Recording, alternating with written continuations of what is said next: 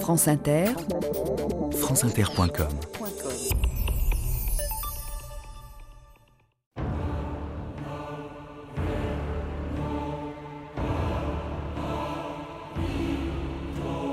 Nous ne voulons pas sauver nos vies. Personne n'en sortira vivant.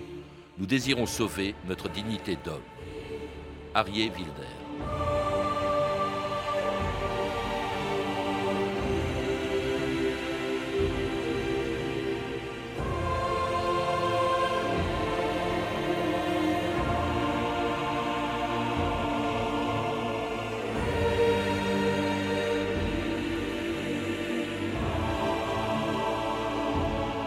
2000 ans d'histoire.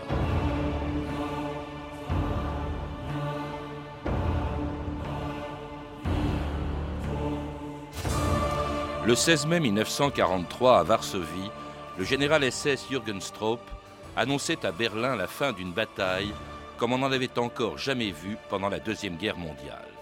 L'insurrection du ghetto de Varsovie.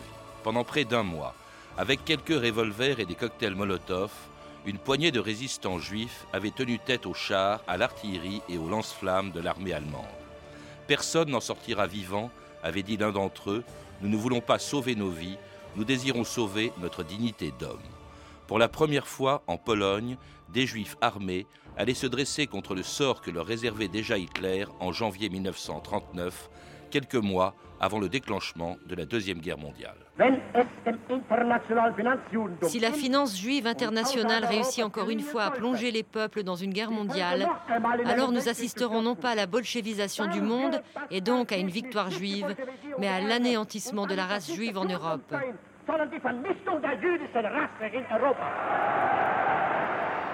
Le 1er septembre, à l'eau, les troupes allemandes attaquent la Pologne sans déclaration de guerre. Le peuple polonais tout entier fait face à l'agresseur. Varsovie subit sans arrêt le bombardement de l'artillerie et de l'aviation allemande. Exaspéré par sa résistance héroïque, par son refus de se rendre, l'ennemi s'acharne sur sa population de femmes et d'enfants avec une indicible sauvagerie.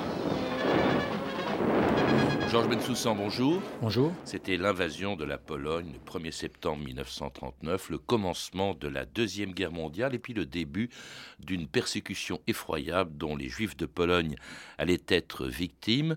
Euh, dans un petit livre, vous le rappelez, dans un petit livre qui euh, accompagne le DVD d'un documentaire de Frédéric Rossif qui vient d'être édité aux éditions Montparnasse, vous rappelez donc l'histoire du ghetto de Varsovie, mais aussi de cette communauté juive de Pologne dont le drame a été d'autant plus épouvantable que vous le dites, c'était la première communauté juive d'Europe, la deuxième du monde derrière les États-Unis. Absolument, c'était la deuxième du monde. C'est c'est le cœur, je dirais même, du judaïsme mondial, c'est le cœur du judaïsme européen, du judaïsme ashkénaze. 3 millions 300 000 personnes sur environ 32 millions de Polonais. C'est le un juif sur cinq. Dans un juif sur cinq dans le monde, exactement, est un juif polonais. Varsovie, la ville même de Varsovie, compte plus de juifs que la France et la Belgique réunis par exemple, pour donner une idée. C'est aussi le cœur de la littérature yiddish, c'est le cœur de la culture juive, on peut dire, et c'est aussi l'un des, l'un des pôles de la politique juive du XXe siècle, et en particulier de la politique du sionisme. C'est aussi de Varsovie, entre autres, pas seulement, il y a aussi Odessa, bien sûr, qui est parti le mouvement sioniste. Et des juifs de Pologne qui ont déjà souffert de l'antisémitisme avant la guerre, euh, Georges Bensoussan. L'antisémitisme est extrêmement répandu, je dirais que c'est la pathologie sociale numéro un de la Pologne post-1919, la Pologne indépendante. Il y a des mouvements d'extrême droite qui sont authentiquement de nationalistes, farouches et authentiquement antisémites, et d'un antisémitisme virulent, violent, pogromiste, pas seulement dans les mots, mais dans les actes. Entre 35 et 36, en ces deux années-là, on assiste à plus d'une trentaine de pogroms en Pologne qui font des dizaines et des dizaines de victimes. Alors sans compter l'antisémitisme ordinaire à l'université ailleurs. Oui, la Pologne pardon, est une terre d'antisémitisme virulent avant 1939 alors qui va évidemment s'aggraver encore après l'arrivée, avec l'arrivée des Allemands. Dès le début, ils sont victimes d'une discrimination, comme d'ailleurs les, Juifs de France, avec des mesures discriminatoires, avec l'obligation, par exemple, de porter un signe distinctif. C'était pas l'étoile jaune. Hein, oui, c'était un brassard, un brassard bleu et blanc sur euh, le, bras droit. Et ce qui est intéressant, c'est qu'en fait, la politique à l'égard des Juifs de Pologne n'est pas du tout la même que celle que les Allemands adoptent vis-à-vis -vis des Juifs de France, de Belgique ou des Pays-Bas. L'étoile jaune ne sera introduite qu'en juin 1942 en France occupée, par exemple, alors que ce brassard que vous rappelez, c'est dès décembre 1939. Je veux dire par là que l'essence de la politique allemande vis-à-vis des Juifs de Pologne, dès les premiers mois, et pas à partir de 1941, est une essence génocidaire. Il y a déjà un but d'éradication génocidaire, d'extermination, qui est là dès les premiers temps par une politique systématique d'humiliation, de répression, de violence, et qui va culminer avec évidemment la politique des ghettos, et entre autres le ghetto de Varsovie. La politique des ghettos qui commence en 1940, lorsque le gouverneur allemand de Varsovie ordonne aux Juifs de se rassembler dans un quartier spécifique, le ghetto de Varsovie. T'as vu ça? C'est là qu'ils vont nous mettre. Par ordre de monsieur le gouverneur du district de Varsovie, le docteur Fischer, concernant le nouvel établissement d'un quartier juif à Varsovie. Il sera procédé à la création d'un quartier juif dans lequel tous les juifs vivant à Varsovie ou venant vivre à Varsovie vont devoir résider. On pourra pas y tenir tous. On est 400 000 juifs à Varsovie. Non, 360 pour être exact. Ce sera plus facile. Rue Soda, rue ces rues délimitent le quartier juif. L'installation des juifs doit être terminée le 15 novembre. Interdiction est faite d'appeler ce nouveau quartier ghetto. Le gouvernement général vient à faire savoir aux populations juives que ce regroupement a été décidé pour des raisons humanitaires et d'hygiène publique. Et c'était en octobre 1940 la création du ghetto de Varsovie, les Allemands préféraient dire quartier juif, hein, tout simplement, et pour des raisons, disait-il, d'hygiène. C'était le prétexte, en effet, de la création du ghetto, Georges Bensoussan. C'est le prétexte, c'est le prétexte qui a été mis en avant dès 1939 pour isoler les juifs dans un quartier spécial euh, pour mettre les soldats allemands à l'abri des épidémies. Et en même temps que c'est un prétexte, ça renvoie à une vision du monde nazi typique de l'antisémitisme nazi qui considère les juifs comme des porteurs de peste, des porteurs d'épidémies, comme des bacilles, comme des rats, bref, comme des germes malsains. Donc il y a une certaine logique, si vous voulez, dans cette dénomination euh, hygiénique, je dirais, de la mise à l'écart des juifs. Alors, dans cette façon de, de refuser le mot ghetto, il y a également une autre logique allemande qu'on retrouve à l'œuvre durant toute la période génocidaire, c'est de s'interdire le véritable vocabulaire qui mène à la mort. En fait, il y a une euphémisation du vocabulaire qui fait qu'on va parler de quartier juif et non pas de ghetto qu'on va parler de traitement spécial et non pas de mise à mort, et on pourrait comme ça multiplier la liste. Alors un, mot encore concernant la création du ghetto. Il est décidé en octobre 40 et il est clôturé définitivement le 16 novembre 1940. Il faut rappeler les conditions en deux mots. 40% de la population de la ville enfermée sur 8% du territoire. Mmh. C'est-à-dire que la densité dans le ghetto est d'environ 7 personnes par pièce d'habitation et non pas par appartement. On peut imaginer simplement les conditions d'hygiène qui en, qui en découle. Alors une, une, population donc du ghetto énorme, c'est d'ailleurs le plus important en nombre de d'habitants ce, ce, ghetto de tous les ghettos. Il y en a eu d'autres, vous le rappelez, Lodz, Varsovie, donc Cracovie, Lublin euh, et également Lvov. Mais dans ce ghetto de, de Varsovie, comme dans les autres d'ailleurs, la, euh, la vie de tous les jours est administrée par une organisation juive qu'on appelle le Judenrat. Le Judenrat, c'est-à-dire le Conseil juif, c'est une création allemande, c'est une obligation allemande. Les Allemands obligent la communauté juive à mettre à sa tête un organisme de 24 personnalités. Ces 24 personnalités n'ont pas véritablement le choix, ils doivent s'exécuter. Et ce Judenrat a, un but, a une fonction dans l'optique allemande, c'est de prendre en charge la gestion quotidienne de la vie et forcément de la mort, de la survie et de la mort des Juifs, et de détourner ainsi la population juive des véritables responsables de leur assassinat lent, planifié et méthodique. Parce que les Allemands dans le ghetto, jusqu'à la mise à mort finale de 1942, on les verra peu sur le fond. Le ghetto est totalement clôturé, il est coupé du monde, il est condamné à l'asphyxie lente et finalement à la mort lente, et de fait, 80 000 personnes meurent dans le ghetto sans aucune fusillade ni déportation en l'espace de deux ans, sans qu'on voit réellement au jour le jour les Allemands présents dans le ghetto, sauf par de brèves incursions terroristes. Alors effectivement, une population qui meurt dès le début, dès 1940, euh, euh, essentiellement d'ailleurs de la faim, hein, euh, qui est vraiment délibérément voulue par les Allemands. On écoute justement une survivante du ghetto en 1961 dans le documentaire de Frédéric Rossif, Le temps du ghetto. Ma mère est morte de faim, mon père trois jours après. Ma sœur a six ans. J'ai réussi la placer dans l'orphelinat protégé par les Judenrat. Tous les jours, je vais la voir et tous les jours, je la vois mourir devant moi. L'épée de nourriture que j'apporte, il faut la partager à une foule d'enfants affamés. Ils demandent à manger avec leur voix, avec leurs yeux. Ils posent la question à laquelle je ne peux pas répondre. La guerre va-t-elle bientôt finir? Et après la guerre, madame, chacun de nous aura-t-il un gros morceau de pain pour lui toute seule? Ma sœur est morte sans avoir eu un grand morceau de pain pour elle toute seule.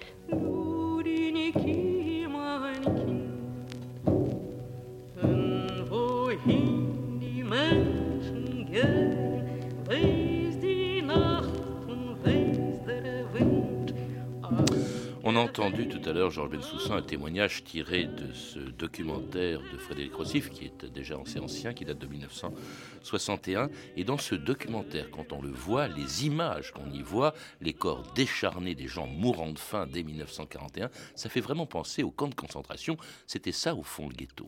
Oui, parce que la question qui se pose est de savoir que voulaient les Allemands en enfermant les Juifs à partir d'octobre 39 dans le premier ghetto qu'ils ont créé et dans lequel ils ont enfermé dans ces ghettos, parce qu'il n'y a pas que Varsovie, toute la population juive de Pologne. Ils l'ont raflé de toutes les, les, bourgades rurales, les hameaux, les petits villages pour les concentrer dans le ghetto. C'est ce qui fait d'ailleurs que la population du ghetto de Varsovie va enfler indéfiniment. Elle est même plus importante que la population juive de, de, Varsovie au début. Au début, absolument. Puisqu'on démarre avec 380 000 juifs dans le ghetto, 370 000, 380 000, et on atteint un pic de 450 000 à l'été 1941. Donc la politique allemande, quelle est-elle en un mot? C'est une politique d'extinction lente par la famine, par le froid, par le typhus, par les maladies endémiques, par les maladies épidémiques. Donc on veut en finir. En même temps, on ne sait pas comment, du côté du Reich, en finir avec eux. Donc c'est-à-dire que cette politique des ghettos, elle s'inscrit dans le contexte global, dans la problématique globale de savoir ce que voulaient les Allemands avec la, avec la population juive d'Europe. Et quand ils décideront à l'automne 41 d'en finir avec tous les juifs d'Europe, alors là on assistera à la liquidation des ghettos. Mais jusqu'à la liquidation des ghettos, il s'écoule deux années. Deux années pendant lesquelles on assiste à une mort planifiée, lente de la population. On a beaucoup critiqué le Judenrat et son, et son président, son dirigeant, euh, Adam euh, Chernekov, mais justement le jour où, en 1942, on vient lui annoncer euh, qu'il faudra organiser le départ des premiers déportés qui seront envoyés vers les camps de la mort, Tchernakov se suicide en ayant ces mots que vous citez dans votre livre Je ne peux pas livrer à la mort des enfants sans défense, j'ai décidé de m'en aller. Ne, la traitez pas, ne traitez pas cela comme un acte de lâcheté, ni comme une fuite. Je n'ai plus de force, mon cœur se brise de chagrin et de pitié. Je ne puis pas soutenir davantage, euh, souffrir davantage. Je suis conscient de vous laisser un lourd héritage. Et l'héritage, justement, c'est juste après le suicide de euh, Tchanakov, c'est l'envoi des premiers juifs de Varsovie vers les camps de la mort, vers le camp de la mort de Treblinka. C'était le 22 juillet 1942.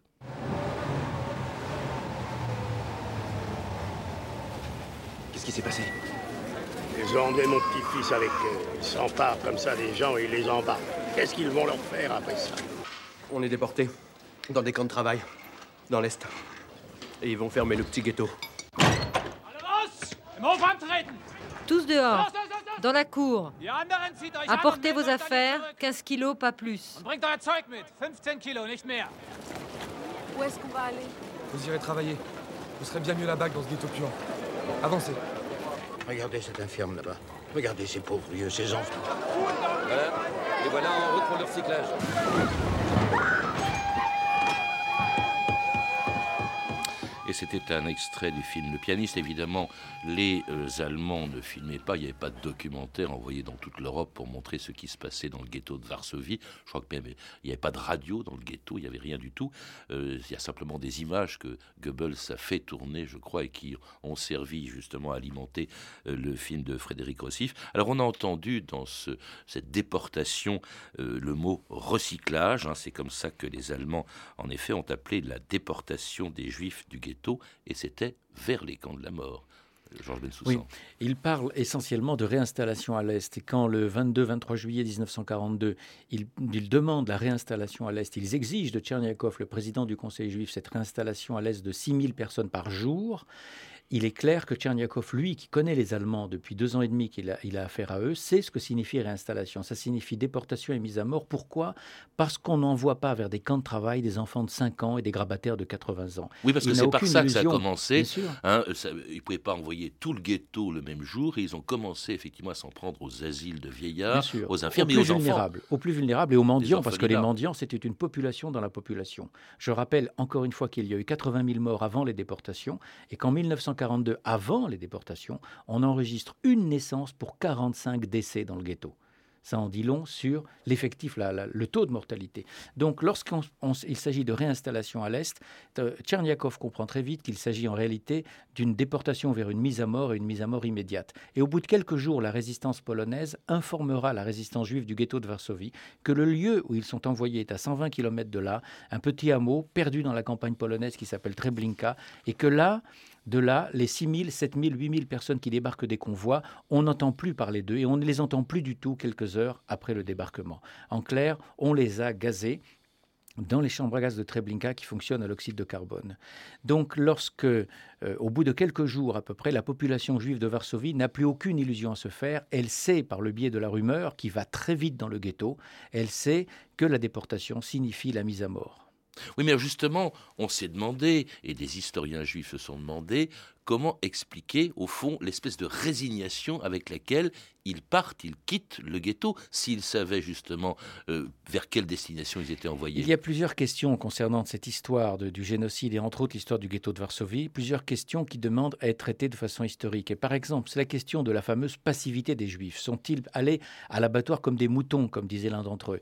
Ont-ils été résignés? Sont-ils allés passifs? Ne peut se comprendre que si on a en tête que les Juifs qui sont euh, envoyés à Treblinka sortent, entre guillemets, sortent de 20 mois de réclusion dans lesquels ils ont connu la terreur absolue, la faim, le froid, la famine organisée, le typhus, la tuberculose, la grippe, la dysenterie, une, une, une peur systématique depuis plus de 20 mois d'enfermement. Donc, lorsque cette population est confrontée à la déportation, ça n'est pas une population en capacité de résistance, c'est une population qui est déjà détruite physiquement, psychiquement, qui n'a plus la moindre possibilité de résistance. À tel point que, ce détail, cette anecdote, quand au bout de huit jours, les Allemands n'arrivent plus à remplir leur quota de déportation de 6000 personnes par jour, ils demandent à la population juive par voie d'affiche sur le ghetto de Varsovie que, plutôt, ils proposent à la population de Varsovie que quiconque se présentera de lui-même devant les wagons de déportation le lendemain 29 juillet 1942 recevra 3 kilos de pain et 1 kilo de confiture. Et le lendemain,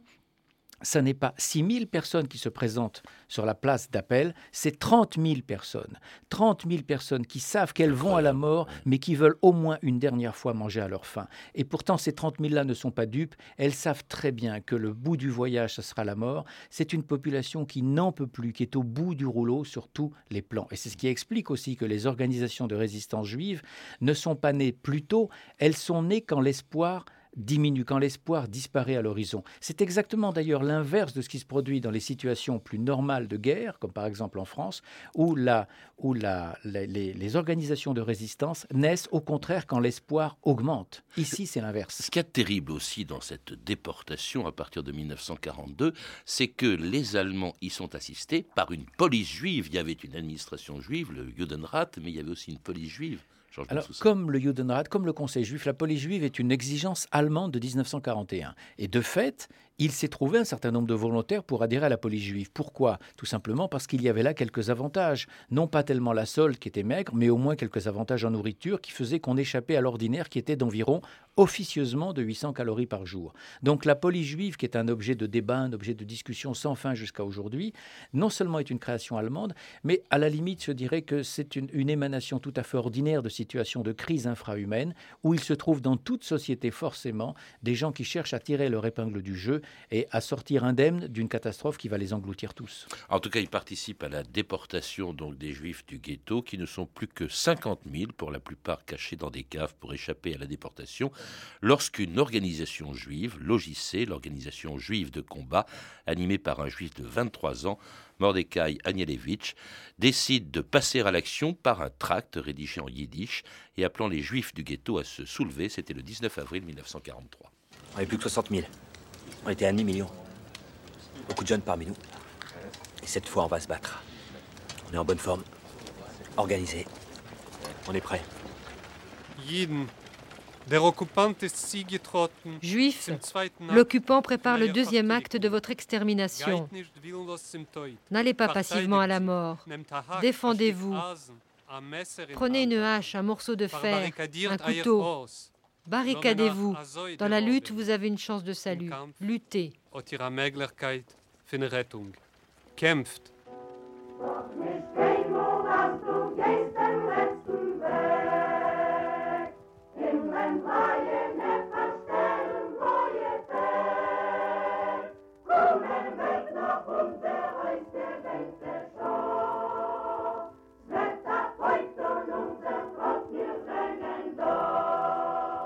On entend un chant qui a été rédigé en avril 1943 au ghetto de Vilno lorsque les Juifs y ont appris le soulèvement du ghetto de Varsovie le 19 avril 1943. Une entreprise insensée, Georges Bensoussan, parce qu'il n'y pratiquement pas d'armes et ils ont en face d'eux une armée allemande. Ils n'ont pas d'armes. Cette organisation qui est créée en, juillet 1942 est en fait la deuxième organisation de résistance. C'est la plus connue. La première est née en 1941. Elle était composée de sionistes de droite. Elle, composait encore, elle était composée de moins d'hommes encore. Et au total, en fait, les deux organisations juives de résistance qui vont se battre à partir du 19 avril 1943 totalisent 750 hommes jeunes et de femmes jeunes, pas plus, sur une population qui comptait 450 000 habitants, je l'ai dit tout à l'heure, à l'été 1941. Quant aux armes, ça pose la question de la résistance polonaise. Des armes, ils n'en ont pas. Au mieux, le 19 avril 1943, ils ont quelques revolvers, au mieux je dirais un revolver par combattant et dix cartouches par combattant, pas plus. En face, ils ont l'une des meilleures armées du monde, sinon la meilleure armée du monde au moins jusqu'à Stalingrad. Mais ce, le problème que pose ce déficit d'armement, c'est celui de la résistance polonaise. La résistance polonaise ne les a pas aidés. Hmm. Jusqu'au dernier moment, elle leur a vendu à prix d'or quelques, quelques munitions, quelques revolvers, alors que le, le prétexte officiel qui était donné par la résistance polonaise était qu'elle gardait les armes pour elle, alors qu'on sait qu'en 1943, la résistance polonaise disposait au bas mot de plus de 60 000 fusils et de plus de 60 000 revolvers et d'un million de cartouches. Pas d'aide de la résistance polonaise, pas d'aide non plus. On se demande à la limite s'ils étaient au courant de ce qui s'y passait, parce que ça a duré quatre semaines, ces combats, contre une armée allemande qui, elle, a des chars, des lance-flammes, euh, l'armée du, général Stroop, euh, qui a de l'artillerie, c'était et qui a eu des pertes. Euh, parce que euh, cette résistance n'a pas été symbolique, elle a été efficace, euh, Georges Bensoussan. Non, dans les premiers jours, l'armée allemande a eu des pertes, d'ailleurs elle a été obligée de refluer. Mais cette armée allemande, c'est-à-dire ces 30 000 hommes de Schtroup et des auxiliaires ukrainiens et baltes qui ont combattu avec, ont utilisé toutes les méthodes de destruction les plus modernes. Il est évident que les résistants savaient qu'ils allaient à la mort, et comme vous l'avez cité à propos de la phrase d'Arié Wilner, ils ont voulu choisir leur mort. Ils savaient que personne n'en sortirait, même si on sait aujourd'hui que quelques-uns ont réussi à s'en sortir par le biais, par le des, égouts. Mais en réalité, ils n'avaient aucune chance militaire d'en sortir. En tout cas, ils ont tenu quatre semaines jusqu'au 16 mai 1943. On écoute un de ces survivants caché dans un bunker du ghetto de Varsovie jusqu'à la fin de l'insurrection. Nous sommes dans un bunker, 40 personnes, hommes, femmes, enfants, assises côte à côte dans la pénombre. Nous entendons le bruit des batailles sur nos têtes. Nous avons peur. En même temps, nous sommes fiers. Des Allemands, mères des mains des nôtres. Léa et son enfant sont à des mètres de moi. Son enfant pleure.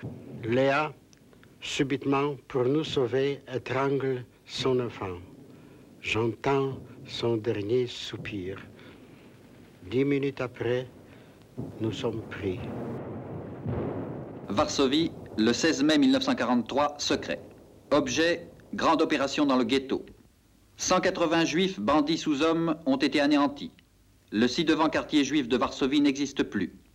L'explosion ayant détruit la synagogue de Varsovie, les grandes opérations ont pris fin.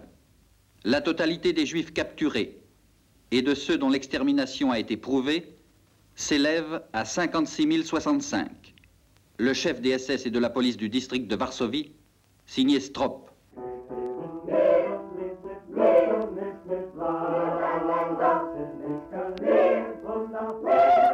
Il fut écrit ce chant par le sang, par le feu, ce n'est pas le chant d'un oiseau dans le ciel bleu, quand, tout brûlant parmi les murs qui s'écroulaient, fusil en main, mon peuple a chanté ses, couplets. C'est un chant donc, de partisans écrit à Villeneuve à ce moment-là.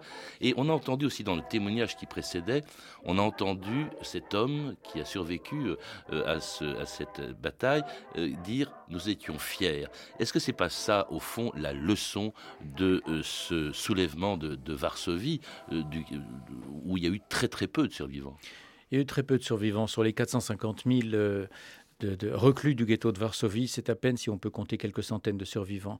C'est l'une des leçons, c'est que la résistance a, eu lieu au ghetto de Varsovie et que c'est une résistance exceptionnelle et qui ne s'est pas contentée de Varsovie. Il y a une résistance à Sobibor, il y a une révolte, à Treblinka, à, à Vilno également, puisque vous avez cité Arié Vilner, à Auschwitz également, il y a eu la révolte du 6 octobre 1944.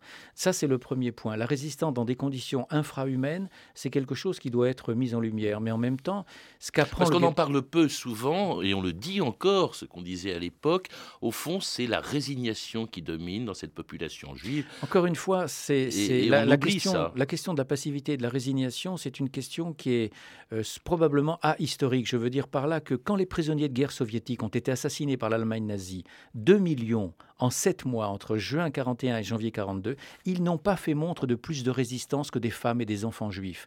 Donc cet état d'esprit de passivité, de résignation, pour le comprendre, il faut essayer de comprendre tout le contexte historique, toute la situation d'anomie individuelle dans laquelle sont plongés des hommes, des femmes dans des, dans des situations infrahumaines aussi tragiques, pour ensuite se poser la question de la passivité. Mais à ce mot passivité, moi je mettrais beaucoup de guillemets, bien sûr. Il n'y a pas plus de passivité ici que vis à -vis des prisonniers de guerre russes. La, mémoire du ghetto de Varsovie dans un pays où les juifs sont, ont été massacrés pour la plupart d'entre eux ou sont partis, car il y a très peu, la communauté juive euh, en, Pologne est, minoritaire. Qu'est-ce qui est devenu d'ailleurs ce ghetto? Le ghetto de Varsovie, toute la ville, de toute façon, euh, tout le ghetto a été détruit, totalement rasé, systématiquement rasé, y compris dans ses fondations en 1943, au mois d'avril-mai 1943. Mais la ville entière de Varsovie a été détruite en 1944 lors de l'insurrection du mois d'août-septembre 1944. Donc aujourd'hui, ce qui reste du ghetto, c'est strictement rien, pas une pierre simplement du ghetto, puisqu'on a eu du mal à retrouver les archives qui avaient été enterrées dans le ghetto, on n'a retrouvé que deux tiers simplement.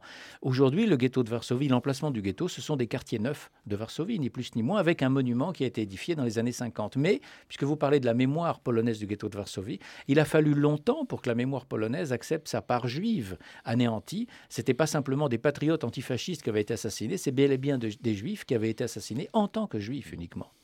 Merci Georges Bensoussan. Je rappelle euh, que vous êtes l'auteur du texte qui accompagne le documentaire Le temps du ghetto de Frédéric Rossif, un documentaire de 61, mais qui vient d'être édité en DVD chez Montparnasse Vidéo, nous avons diffusé des extraits. Vous êtes également l'auteur des livres un nom impérissable, Israël, le sionisme et la destruction des Juifs d'Europe qui vient de paraître au seuil, et puis Histoire de la Shoah, publié au PUF dans la collection Que sais-je À lire également le hors-série de Science et Vie Junior consacré à la Deuxième Guerre mondiale et qui paraît aujourd'hui.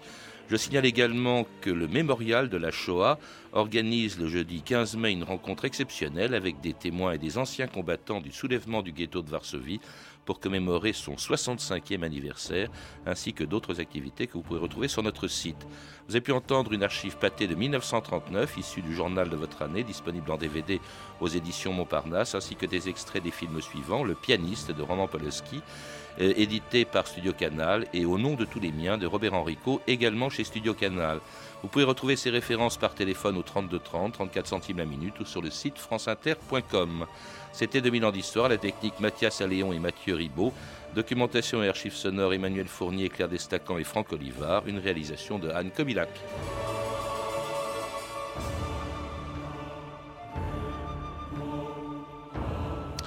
Demain, dans 2000 ans d'histoire, le plus grand danseur du XXe siècle, Rudolf Nureyev.